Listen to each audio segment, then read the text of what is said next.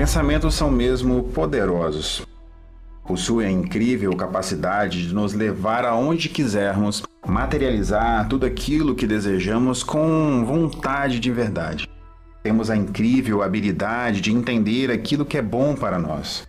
Também temos a incrível habilidade de entender aquilo que não nos faz bem. Porém, tudo aquilo que é novo para a mente humana gera um conflito interno entre a nossa mente consciente e a nossa mente inconsciente. Como que isso afeta no comportamento humano? Como que isso afeta na forma como tratamos as pessoas, mas principalmente como nos tratamos quando temos algo novo na nossa vida ou deixar algo velho para trás? Aqui iremos falar sobre as reflexões da mente humana em diversas áreas do mundo social. Sejam bem-vindos ao Gotas do Alvo.